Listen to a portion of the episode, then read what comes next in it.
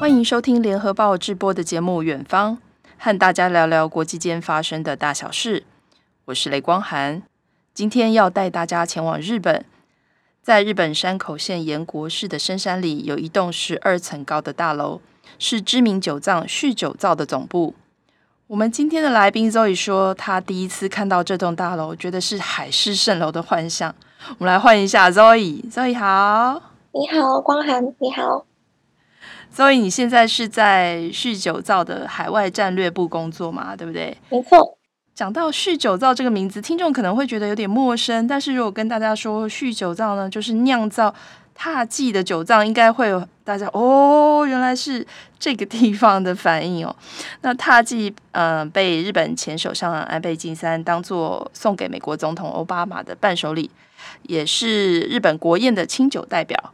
那台湾、美国很多国家的人都很喜欢这款大吟酿，嗯、呃，用我们台湾人的讲法，就是日本之光啦，对不对？谢谢。让让我很意外的是，在日本这个传统的业界，竟然会有一位台湾的员工。那今天我们就请 Zoe 来跟我们聊聊踏迹成功的内幕。嗯，Zoe，首先我想知道你进入酗酒造，呃呃，这间公司的机缘是什么？进入旭酒造的机缘是我在上一份工作的时候，其实，在台湾的高雄有一间踏迹吧，我以前在那边上班，那很幸运的在社长和会长来高雄视察的时候，他们决定要在台湾启动一个计划，叫做踏迹大使，那就是从里面的员工，然后去提拔出两位，然后那两位呢就可以到香港的兰桂坊。的一间清酒吧去实习，嗯，那我就是在那边实习过后，然后跟那边的老板娘比较熟识。那在那边的工作结束之后呢，我就是很单纯的想说要去日本留学，但是刚好老板娘跟踏迹的社长在讨论说，他们其实，在东京的踏迹吧又缺乏一位可以讲中文和英文，然后同时又可以介绍踏迹的员工。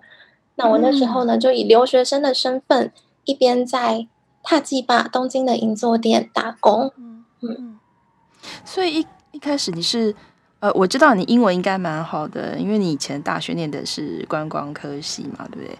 但是日文完全嗯、呃、不通嘛，对不对？对，一开始去的时候日文完全不通。那时候其实在香港。和在高雄的时候，有时候社长会来视察什么的。嗯，其实我跟社长是完全没有办法沟通的，英文也没办法，英文英文也很对，也很难沟通。嗯，那你们两个有互动吗？虽然英文不同，也语言不同，比手画脚，比手画脚的互动。嗯嗯，那在完全不会日文的情况下。然后想呃到了日本留学，那一开始留学的目的是呃就想要在那边工作吗？还是只是想要增加一些个人的经验？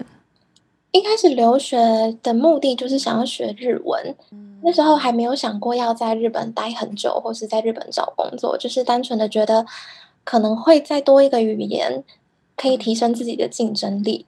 嗯，嗯，所以后来你就到了在踏迹的银座。这应该是算是踏迹的算酒吧嘛，对不对？在那边呃介绍呃酒类啊呃试喝这类的服务，对吗？它算是一个嗯贩售为主的场所，就是它有踏迹各式各样的产品，然后不只是酒类产品，包含食品啊，还有杯子、化妆品都有。那当然也有提供试喝试饮的服务。你后来就是什么样的因缘机会就？正式进了呃酗酒造这一个酒藏工作呢？我不知道该说幸运还是说不幸，就是因为这一场疫情，让我可以变成酗酒造的正社员。哦，为什么这样说呢？在这一场疫情发生之后，呃，海外的观光客都没有办法来到日本银座店消费，对，对，所以基本上银座店是没有外国人的状态。那我以前的工作属性都是。为了服务外国人去说英文，嗯、去说中文，就有点派不上用场的意思。没错、嗯，那公司就换个念头说，那既然没有外国人了，那 Zoe 是不是可以专心负责台湾的市场？哦，所以因为这样的机缘，你反而就进了这间公司，成为呃旭酒造的正社员。那酗酒造是什么样的公司？嗯，因为之前呃我在跟 Zoe 聊的时候，Zoe 就说，其实它不太像一家企业。对，那你可以说一下这是什么样的什么样的一个环境？其实酗酒造它很不像一个企业，就像我以前在银座店打工的时候，对于本社本公司的印象是非常模糊的。嗯、我只知道大概有几个人，然后社长会长在那边工作的感觉。但是当我真正进入里面工作，变成海外战略部的一员的时候，我觉得它更像是一间酒酒藏。嗯嗯，它不像是一间企业，它没有那么多的嗯企业的规则，然后上对下很繁复的关系。它比较像是嗯，所以就是作为一个外国员工、外国籍的员工，呃，是不是在这样的环境工作，你会觉得比较自在呢？会比较自在，但也会比较不习惯。有时候就会觉得，我这样子的一个外国人，然后又刚进去公司，真的可以直接导入核心的跟大家讨论事情吗？一般我对国外企业的想象，就是可能需要耕耘很久才可以做得到的事情。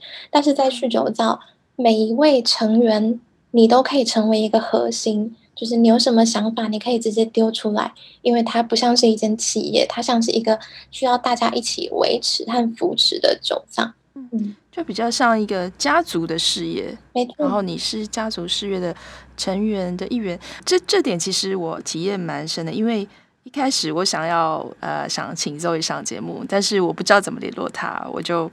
写了，我就自己擅自写了一封信，然后就寄到公关的 email 里面。其实我也不认识这位公关，当然就简单的自我介绍，然后跟他说我这个节目，然后可不可以请 Zoe 上来上我的节目。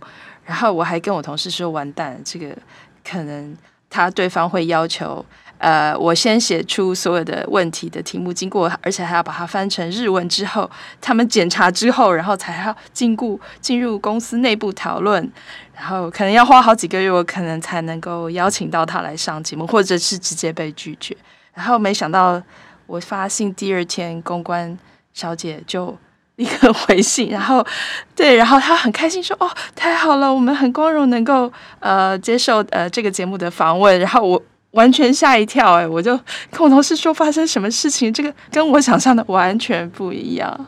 光寒可能没有办法把旭酒造跟一般的日本企业来相比，的确是这样。然后在我这一边发生的事情是，我们公关收到光寒的信之后，他就立刻转信给我，嗯，然后就说：“Zoe 桑，这边有一个。”呃，访谈台湾的访谈，他是看了那个日记之后，嗯、他说，你想不想参加？我觉得参加会很好哦，这样，嗯、然后我就就这样，对，就这样，然后我就回好啊，如果有机会的话，我会很荣幸。他说好，嗯、那我们不要太急，我明天再回他信，这样子比较好。真的，其实我们真的是关系非常紧密，就是可能只有几个要角，啊、然后就是每个人把自己负责的事情做好，这样子去。对。嗯，我的确是印象很深刻，就应该是说非常的惊喜啊，因为过去跟日本企业交手的经验实在是太反复了。然后呃，我知道所以虽然呃是在现在平常是在东京呃工作，但是他们的总社是在山口县嘛。那呃，好像您也就是也有到总社先实习了几天，可以谈一下你呃，我其实一开始就是看到你写的总社实习的日记啊，真的写得非常生动有趣。然后你可以聊一下你的总社实习的经验吗？好像一开始是从洗米先开始。是，其实在我成为正社员之前打工的时候，我有去过本社一次。那一次只是两天一夜，然后是玩乐的性质比较居多，就是一个打工完，然后可能要变成正社员的人，总公司招待你去那边，就是看一下工作环境等等的。那这一次去六天五夜，就会比较严谨一点点。其实因为我是女生，女生一般来说，就算是女生的正社员，也都不会去参加这个制造部的体验，因为他的需要的力气啊，还有他。的工作内容都是相当吃力的，对女性来说是真的很吃不消的。但是那个时候，我就自己提出来说，我想要去试试看，因为基基本上我都是在东京工作，很少能够跟本社的大家有连接，所以我就为了想要更融入大家，然后也更了解整个旭酒造的做事风格是怎么样子，所以我就提出了这个想法。就是，也就是说，其实。酗酒造这个制作部门，也就是酿酒的部门，他们其实并没有说女生不可以。有些行业是说，呃，禁止女性加入。其实他们并不是，他们只是因为呃，也许这个工作的就比较吃力，也许在体力负担上，呃，大部分都是男性比较能够符合，对不对？没错，没错。那所以，嗯、呃，所以你们第一个呃，就是见习的呃，就是制作的单位是什么？见习的单位的话，它会依照你整个。酿酒的过程，然后去排顺序。所以酿酒的第一步其实是精米，就是把米研磨。嗯、但是因为精米不在我们的本社里面，有另外一个精米工厂，所以就是因为、嗯、因为地点关系，所以我先去了洗米。嗯、那洗米呢，就刚好真的是最吃力的工作。嗯、所以我在第一天就真的是见识到了酿酒的过程是真的很需要体力的。洗米水很冰，对不对？他们是类似像泉水还是用？对对对，他们是用那个泉水，就是山里面自然的水，真的很冰。我去的时候是一月底，那时候是冬天，然后在下雪吧？对，有下雪，就是除了重之外，你的手都是冻的。所以其实你问我重不重，嗯、那时候的感觉就是，其实最困难的并不是重量，是手真的很痛，因为你洗米是整只手，包含手臂都必须泡在水里面。含手臂吗？对，含手臂要这样子的进去，嗯、因为那边是大量的泉水涌出去覆盖掉所有的米，嗯、所以水进去当然也会哗啦的从桶子里面出来，所以你的脚那边也都是冰的。嗯、手没有没有戴手套吗？不能戴手套哦，不能戴手套，嗯、你必须要用手去感受你米的保水度。哦，为什么？我知道好像你们其实是有洗米机的，对不对？那为什么还需要人工来呃洗米呢？洗米机，我们确实现在酗酒造有配一台洗米机和两位的值班人员在洗米，这样子的洗米量才能够足够复印我们现在需要的量。但是我们没有大量的运用洗米机，是因为洗米机它对于水分掌控的能力这个部分的科技还没有追上人的感受。嗯，我们对于米的含水量的单位差别是零点一，非常的精细，所以这个部分还是要比较多，都是透过人工和就是人的经验和手去感受会比较好。等于是你们要用自己的手来判读这个保水量是不是足够？没错。然后第二个阶段好像是到制曲室嘛，对不对？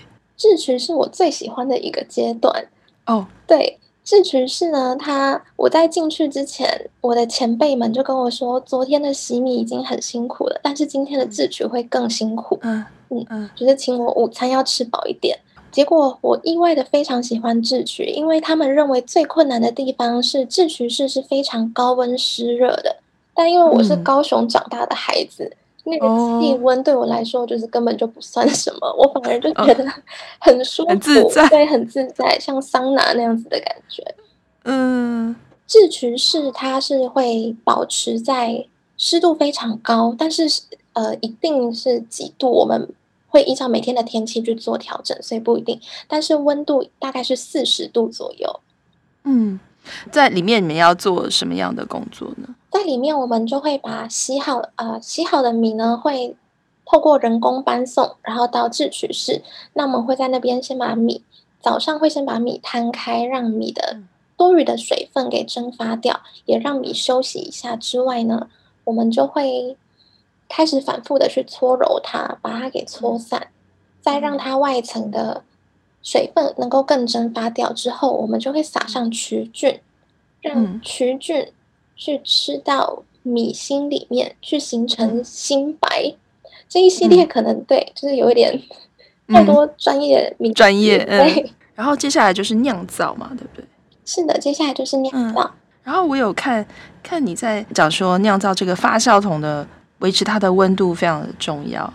那他们都是怎么样才能够让这个发酵桶维持呃他们所需要的温度呢？因为发酵它是一个人不能直接自己去控制的一个过程，其实很多都是，但是发酵它发酵的越作用越大的时候，它的温度就会升高。但是我们不希望它的温度那么高的时候，其实我们的发酵桶它的设计是双层的，所以呢，我们就会在里面呃开水，就是在那个外层，对，让那个冰水在外层包覆住发酵桶，嗯、然后让它慢慢的降温。刚刚讲到研磨，我我就常常看到说它是什么二哥三分啊。二哥三分到底是到底是什么？是什么东西啊？可以解释一下吗？没问题。二哥三分其实是踏迹的一个产品名称。那踏迹最著名和最代表性的就是二哥三分。二哥三分呢，就是精米不合度百分之二十三的意思。我们把一粒米的外面那一些淀粉啊、蛋白质都研磨掉，只剩下中心。比较精华的部分，嗯、就所以它整颗米只剩下百分之二十三，是非常小的。哦，嗯、所以这个很困难，对不对？在技术上是不是困难又呃繁复？就是可能其他以前传统的精米没有做到这么细，对吧？其他的酒藏也是有做到百分之二十三的精米步合度，甚至有一些更小的也是有，但是。哦并不是说越小就是越好，因为你必须要保持住酒的香气跟它那个醇厚和芳香的感觉，去取得中间的平衡。所以我觉得踏迹比较厉害的地方，还有比较我比较想要提及的地方，是我们即便是研磨到百分之二十三，但是我们其他的平衡都取得非常的好，那它才会变成我们最具代表性的产品。也就是呃，要做到二割三分。嗯、呃，并不是非常非常困难的事，不是只有踏迹才做得到，只是呃，你们有找到了这个平衡，是呃酿出了酒是最香醇的一个比例，应该算是比例啦，对不对？没错。然后你好像印象最深刻，还有就是包装区，是不是？他们那个在那个瓶子瓶身外面打结。哦，对，因为以前我在东京银座店打工的时候，有一对台湾夫妇来店里面买酒的时候，他们就问说。所以你可以教我要怎么打瓶身上面的结吗？因为那个结乍看之下只是一个蝴蝶结，嗯、然后我就说嗯，没问题啊，然后我们就当场把它拆开，然后在我拆开之后，他们两个才说，因为上次我们两个都以为这是蝴蝶结，我们两个就不小心在搬运过程中拆开了，但是我们那个是要送人的，我们才发现弄不回去，不回去了，嗯，我才心头一惊，我想说嗯。我只是蝴蝶结嘛？结果当我真的自己试绑的时候，嗯、它真的不是普通的蝴蝶结，就是怎么样都会绑不起来成原来那个样子。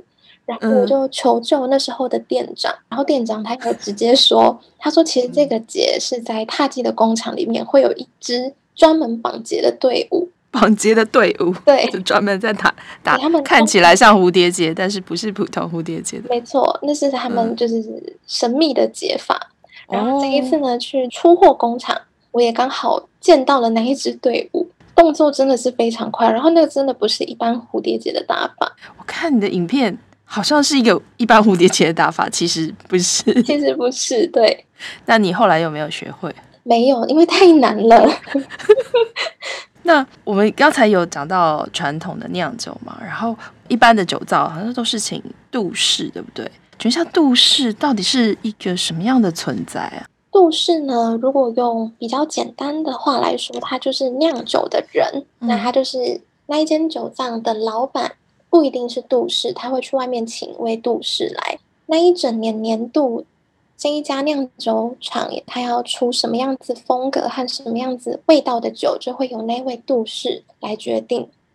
哦，是，所以杜氏是一个非常传统的一个职人嘛，应该可以这样说。没错，没错，他是日本酒很传统的职人，嗯、到现在都还是比较主流的文化。这个杜氏它并不是属于这个酒造，然后它只是呃，就是等于是外面请来的一个，有点像一个专家一样的，就是请他来决定这个年度要酿什么样的酒，对吗？是，但是他可能也会跟这一家酒藏长期配合。我因为我看了一些报道，就是知道，呃，其实我们酗酒造没有和其他酒造一样有请，是没有请杜氏来帮忙的。是的，其实我们在很早很早很早期，甚至踏迹还没有被研发的时候，我们有请过杜氏。嗯、但是我们现在的会长樱井博志先生，跟当时候的杜氏理念不合，嗯，于是樱井博志先生他就开始。产生了一个想法，觉得嗯，杜氏它并不是一个这么必要的存在。如果可以让酒藏的每一个人都参与酿酒，然后一起讨论怎么样让酒更好喝，而不是去单凭靠一个人他的主观的味道和主观的想法，这样子是不是整体踏进的酒才会变得更好喝？从那个时候就有这个想法，所以我们踏进在那之后都没有请任何的度士，就是呃，你们就完全是由你们自己的社员来负责酿酒的口味的研发啊，或者是酿酒的工作。这种呃，跟传统还蛮背道而驰的作为，在当时应该受到蛮蛮大的压力吧？没错，到现在其实也都还是还是吗？还是对，嗯。有时候比较喜欢传统职人精神的客人，他们会比较不谅解一点点，会觉得踏迹他没有一个真正的职人，然后再去督促整个酿酒的开发过程，会不会味道会比较不好呢？会有这样子的担心。但是其实我们的社员每一个人都是人工，而且一年四季在酿造，所以我们的经验是非常充足的。再加上其实我们的会长还有制造部的部长。他们每一天早上九点，我们有一个品饮区，他们会品饮今天场内的每一桶酒，每一桶嗯、呃、那个 tank 酿酒桶，呃酿酒桶，对、嗯、酿酒桶里面的酒去评断它的味道，它需要做什么样子的改进？对哦，那不是才开工就喝醉了吗？开玩笑的。呃，是怎么样能够做到一年四季都酿酒？好像其实传统的酒造并没有办法做到这样子的。没错，其实传统的酒藏他们是只有在冬天酿酒，因为冬天的气温才会比较适合整个酿酒的过程。但是酗酒造呢，我们从一开始就定位成，我们不是只想要在日本发展，我们想要让日本酒的文化在世界上发扬光大。所以，如果你想要在国际上发扬光大，那你必须要有足够的资源和足够的货量。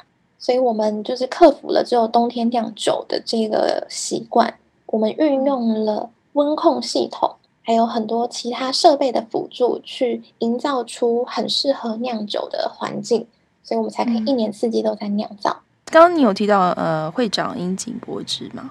那我知道呃樱井会长他其实带领这个酗酒造呃在呃发扬光大，让他呃这个业绩蒸蒸日上的一个很关键的人物。然后踏迹也是他在他的任内才开发出来的。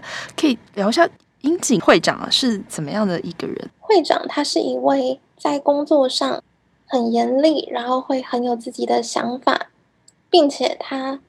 很有远见，他会看得比较远，很值得尊敬的一位长官。但是如果你实际上跟他相处，嗯、他是一位很绅士、嗯、很有绅士风范的一位日本男性。嗯嗯，呃，为什么会这样说？你什么为什么有这样的体会？在跟呃有时候会跟会长一起到别的公司拜访或是开会的时候，会长永远都会就是因为会长跟其他的公司的会长一定是走在最前头嘛。嗯，呃，他们的辈分比较高，就算去其他企业，还是会蛮重视这种辈分。但是他永远都会侧侧的去看你在后面有没有跟上哦。但是他不会整个往回看，因为如果整个往回看的话，嗯、可能会让其他公司的人就是觉得，哎，我们没有注意到你，就是客人没有跟上脚步吗？这样子反而会让对方的公司会有一点不好意思。嗯，所以会长他就会在这种很小细节的地方会特别去注意。我想分享那个我在工作上被教育的事情，可以吗？可以啊，可以啊，当然。在疫情之下，就是台湾有一个展览的需求，对方就问我们说，他们想要办一个展览，然后是关于踏迹的，然后问我们说愿不愿意赞助他们，因为对方是跟我们配合很久的公司。嗯然后公司就问了我的意见，他们就说，因为这个出场费还蛮高的，然后可能会需要我们赞助很多东西，觉得这一场的展览会是有价值的吗？我一开始是回说，如果是以这样子的高额的出场费，我觉得很有可能会延期，因为现在疫情的关系，或者是取消，或者是活动当场会有很多不同的限制，像是不能够试饮啊，不能够就是开讲座让大家知道他自己的精神。所以我觉得以这样子的价位去做到这样子的事情，我觉得是有点不符合期待的。但是之后呢，社长和会长他们就给了我一个观念，他们就说，其实这一场的展览会我们必须要参加，原因是就算客人很少，那客人来的少少的，你是不是更有时间可以去跟每一位单独的客人去传达踏迹的精神，就会有更多时间可以好好的教他们踏迹要怎么喝，然后跟他们分享踏迹是怎么样的保存啊，有什么样的故事。那么，是不是对于长期跟我们合作的公司也会有帮助？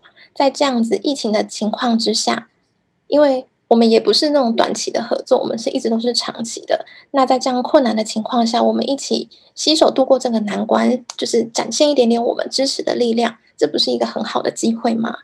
也就是他换了一种想法，因为我们可能会觉得，诶，要人很多，或者是要用呃原本一般的方式才是可以达到最好的效果。但是他可能换了一个想法，就是呃，也许人很少，但是也许这些在疫情底下还愿意来参与活动的人，就是你们最需要。呃的客户就是最重视的客户，而且合作的这个公司也是你们长期合作的。如果你们在这个时候抽手说，哎，我们没有办法赞助，没有办法出这么大笔的赞助的呃商品啊，这些可能在关系上面维持上面会有一点负面的影响，所以可能会长跟社长。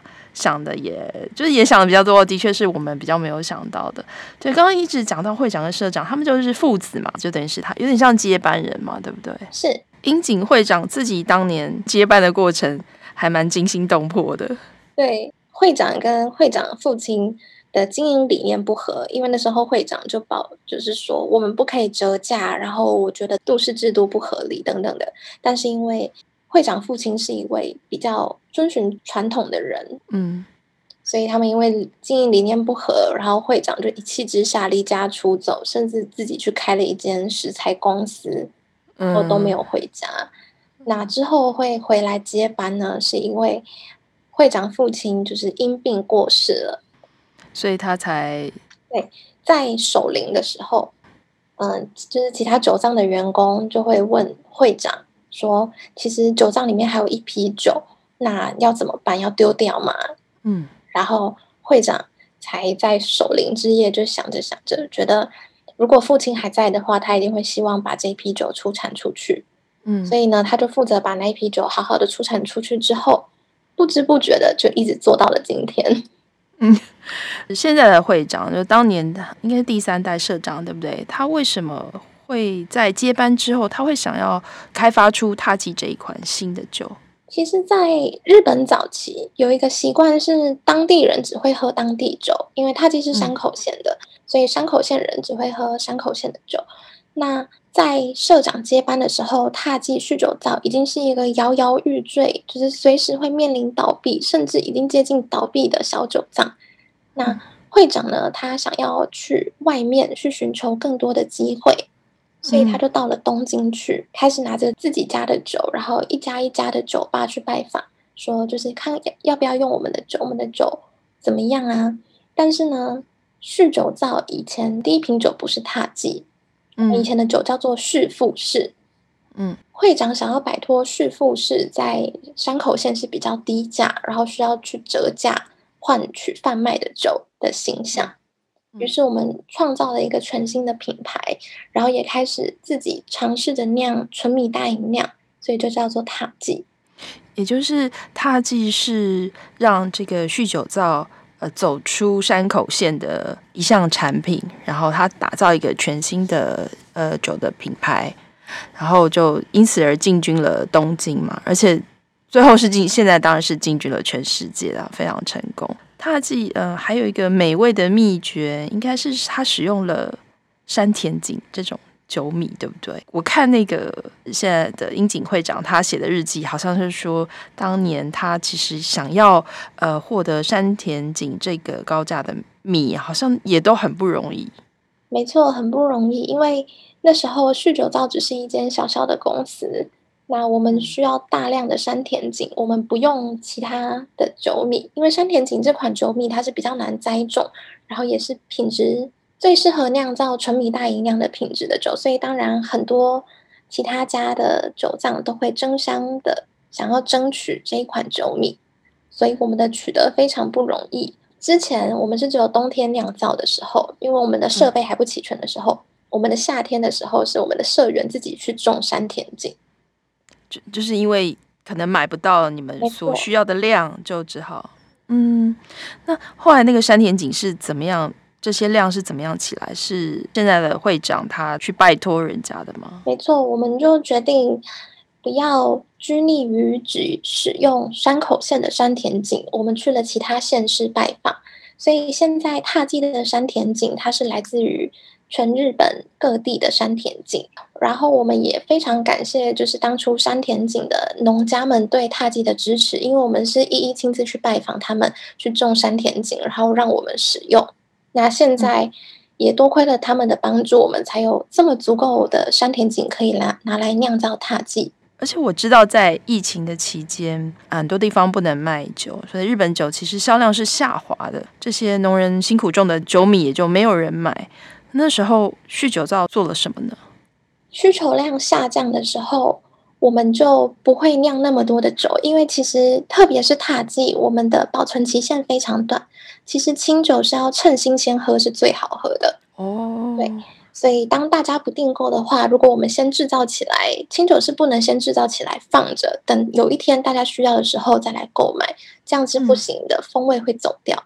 所以当大家不买酒的时候，酒商就会比较少去订购米，因为我们不需要制造。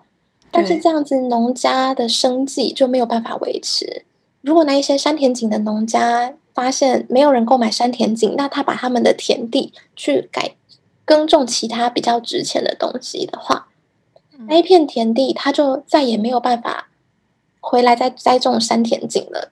它是非常娇贵的一款米。那我们为了避免这种事情的发生，所以我们还是跟那些山田井农家保持一定的购买量，就是跟疫情之前是一样的购买量。因为疫情发生不是农家的问题，我们必须要自己想办法去解决那一些米该怎么处理。怎么解决？买了这么多的米，可是应该就像你说的，没有办法先把它制成酒。那这么这么多米堆在仓库怎么办？我们的确做了几件事情。其中一件就是在疫情之下，大家最需要的那个消毒酒精。嗯嗯，我们还是用山田井下去做高级的山田井吗？非常高级的山田井，然后下去做成消毒酒精。那个消毒酒精真的使用起来，你的手都会是踏迹的香味。好想用哦！我自己相当喜欢那一款。嗯，然后我们还有用山田井再把它稍微精米。过后，把它当做食用的胚芽米贩售出去，可以当做一般的食用米来食用。一般来说，呃，酒米就是拿来酿酒的，并不拿来吃它，因为它是不一样的呃米种这样子。那等于是你们把它想办法让它变成一种大家在餐桌上都可以吃的胚芽米。现在都消化完了吗？这些我看社长说好像还要在三年之内 才能够把它用完。我们其实目前因为已经大家习惯疫情了，所以那些饮酒习惯已经慢慢的恢复，嗯、加上国际之间的需求，其实比疫情之前来的更高，所以我们目前的产量呢，嗯、就是正在努力制造去提供给各国，所以米的部分、嗯、米的量，对我们来说已经不是一个需要担心的问题了。嗯，也就是其实疫情还是多多少少啊、有影响到踏迹的销售量嘛。就像你说，虽然观光客不能进来日本买，但是他也许就是在当地的经销商可能还是还是有需求，大家还是蛮想要喝到的。然后我知道，呃，需求造在五月二十四号在日本经济新闻还登了一个全版的广告，嗯、就是在谈这个疫情底下的一些饮酒的这些。管制嘛，呼吁日本政府可以守护餐饮业，撤回禁酒令。然后我看会长他自己写的说，他还被威胁，就是不准写这个广告。应该是说被善意的警告，嗯，就是因为这个新闻一登出来，不知道大家会是支持大过舆论，还是舆论大过支持，所以那时候会想提醒他，会担心就是这样子刊登出来，毕竟这是跟政府的方针比较不一样的想法，对，会不会影响企业的形象呢？但是后来的反应是非常好的，嗯，就是其实餐饮业的大家都对于这样子的政策之下的生存。是感到很苦恼的。也许日本政府的想法是，呃，他希望减少大家群聚在餐厅里面，因为喝酒边喝酒，呃，很尽兴，很聊天，就可能会增加这个群聚感染的时间。呃，也许一开始想法，他们在制定这政策的想法是这样的，但是其实这个对餐饮业，然后对这些酒商，就周边酒商都影响的非常的大，不只是这个新冠肺炎的疫情哦。这个酗酒造在二零一八年也遇到一次重创，就是七月西日本的大水灾，对不对？当时是发生了什么事情？当时是有一个台风，它重创日本的四国地区，然后刚好山口县也在那边。那尤其我们又在深山，公司旁边是一条溪流，嗯，那一条溪水呢就暴涨，然后冲刷掉附近所有的居民的房子，包括。我们的那一座桥，然后也把水淹进去了我们的公司酿酒厂里面，造成主要的都不是淹水，而是淹水导致停电。嗯，刚才稍早有提到，就是我们需要靠很多科技的设备，像是温控来辅助我们酿造出好喝的塔祭。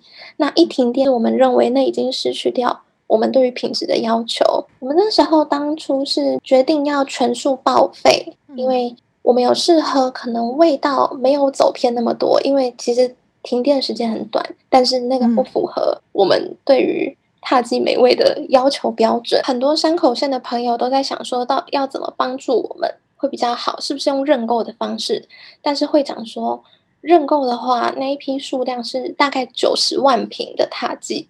嗯，不是不是一般人能够 认购的完，人能够认购的数量，然后包含我们外面的桥也都被冲毁了。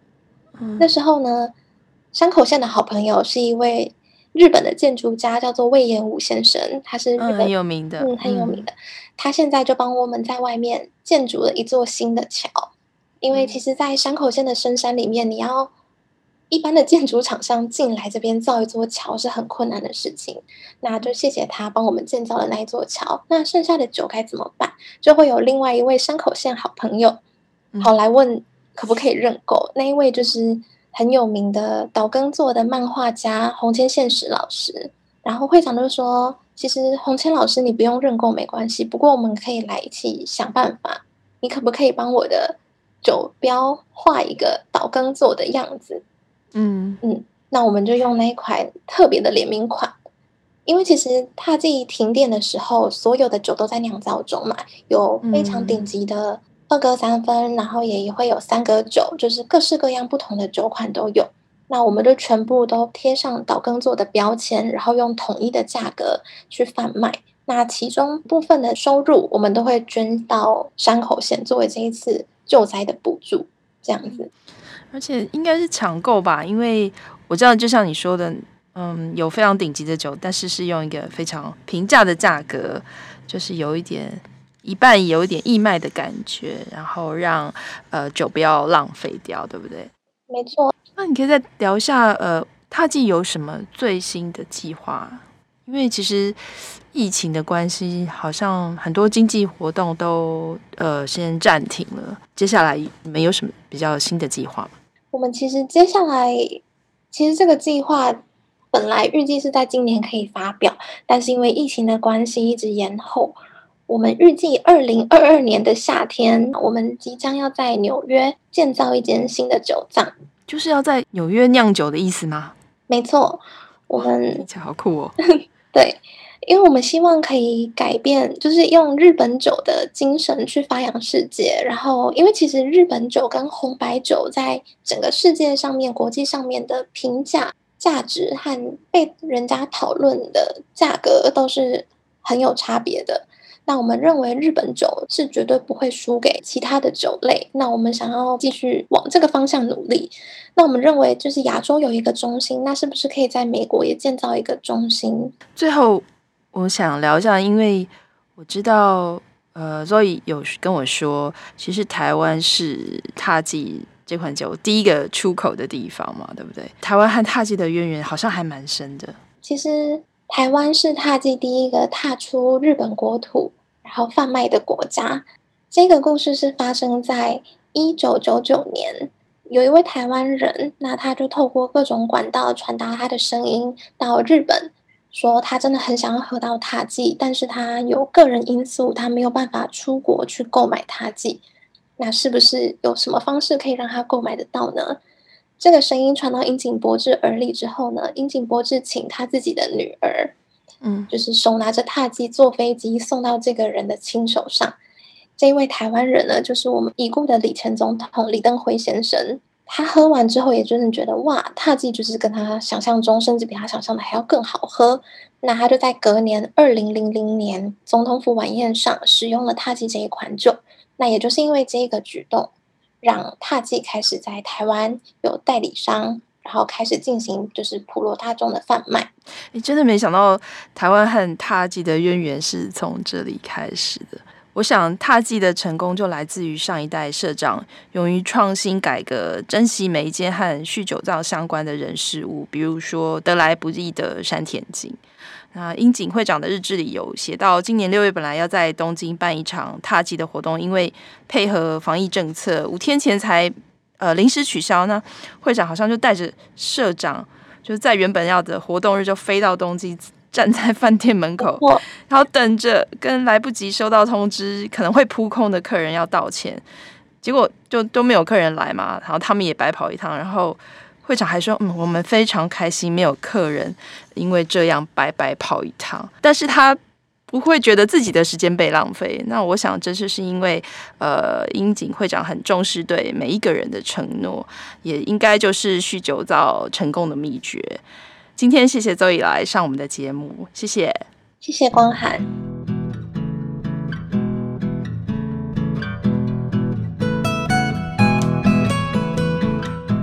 感谢大家收听《远方》。如果想看更多深度的报道，请上网搜寻《联合报数位版》。我们下周《远方》再见。